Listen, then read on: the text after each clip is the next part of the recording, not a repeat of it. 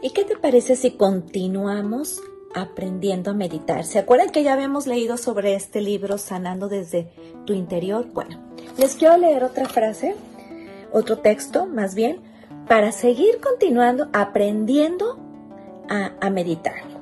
Dice, respira lentamente, lleva tu atención totalmente a la respiración. No permitas que ninguna molestia te aleje de esta tensión.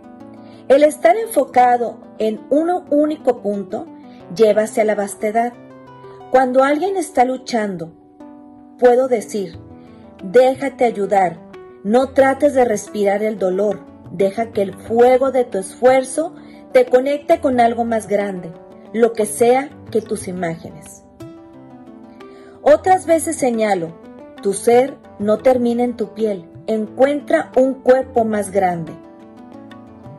El ejercicio del corazón, de la compasión, es una práctica que puedes usar cuando te, vas, cuando te ves atrapado en turbulencia emocional o te sientes rebasado.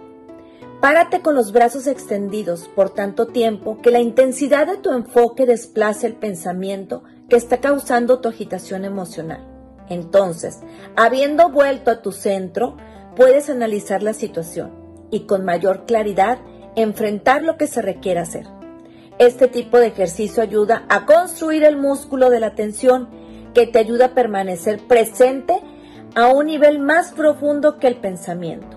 La importancia de construir este músculo no es para que te fortalezcas cada vez más en encontrar un lugar de calma, sino para que tu capacidad de enfoque y atención crezca tanto que sean suaves.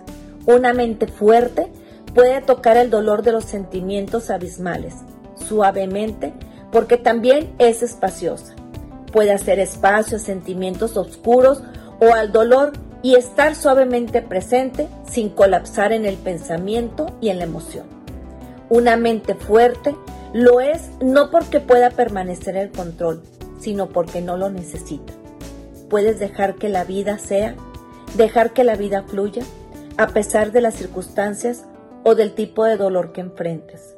Tu estado de conciencia transforma tu experiencia para bien o para mal constantemente. Desde mi alma, Gloria a mí.